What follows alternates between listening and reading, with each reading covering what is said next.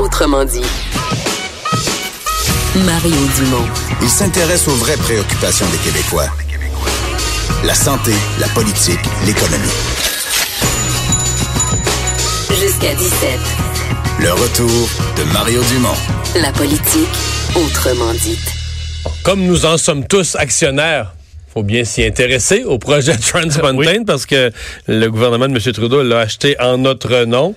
Euh, et Vincent, aujourd'hui, donc, on avait une décision importante de l'Office national de l'énergie. Oui, qui conclut dans un réexamen qui avait été commandé par Ottawa à la suite d'une décision de la Cour de retourner euh, euh, évaluer le projet, mais dans une optique un petit peu plus environnementale. On avait, euh, selon une décision, en fait, après l'approbation de l'Office en 2016, on avait jugé qu'on n'avait pas tenu compte suffisamment des répercussions possible de la présence de pétroliers supplémentaires sur la vie marine en Colombie-Britannique. Alors ça, ça a été fait et euh, malgré tout, l'Office euh, national de l'énergie conclut que ce projet est dans l'intérêt des Canadiens et qu'il devrait être approuvé. Euh, évidemment, on, bon, on veut transporter le pétrole entre l'Alberta et la côte ouest qui permettra de diversifier les marchés pour le pétrole canadien et de créer des emplois. C'est du moins l'avis de l'Office. Entrevue tout de suite avec Normand Mousseau, professeur au département de physique de l'Université de Montréal, titulaire de la Cherche de recherche du Canada en physique des matériaux complexes. Bonjour, Monsieur Mousseau.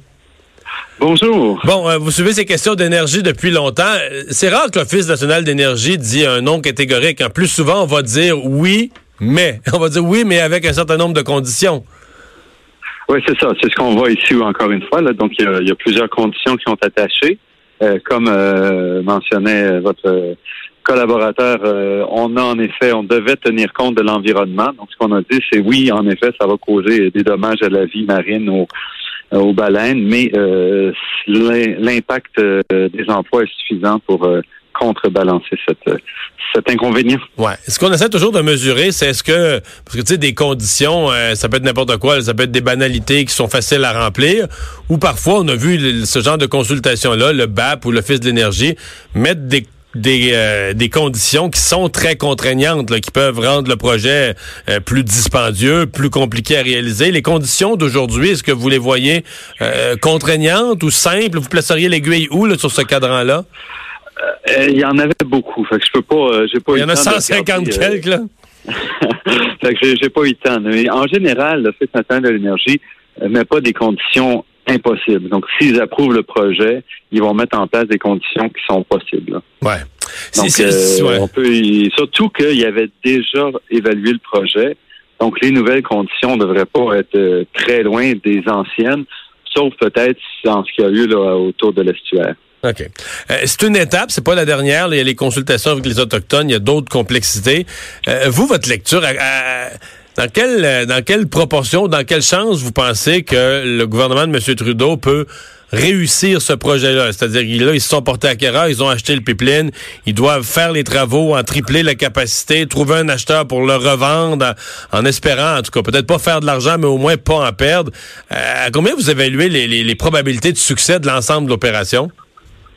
Une fois que le pipeline est construit, il n'y aura pas de problème à le vendre. Parce ça, c'est pas un problème. il n'y a, plus de risque. Là. En gros, le pétrole va couler, tous les risques sont assumés. Donc ça, c'est facile après.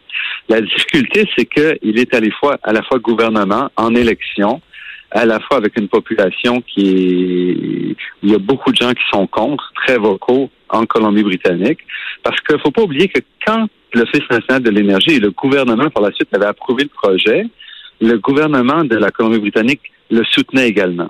Donc, c'était dans un contexte politique où le fédéral avait un appui provincial dans sa décision. Mais ce gouvernement libéral-là, il a été battu, c'est ça. C'est ça. Et là, le positionnement a changé complètement. C'est dans ce contexte-là aussi que le fédéral se retrouve. Et pour l'Alberta, il doit certainement continuer à pousser pour le pipeline. Mais euh, d'un point de vue de la Colombie-Britannique, à quelques mois des élections, ça reste quand même difficile. Ouais.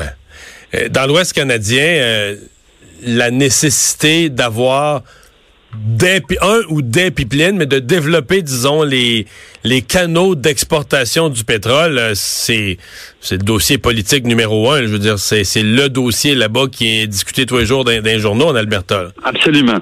Il y, a, beaucoup de faussetés qui se, qui se rapportent aux pertes, là, en fait, euh, assumé par l'industrie, mais ça reste le dossier le, plus chaud. Là.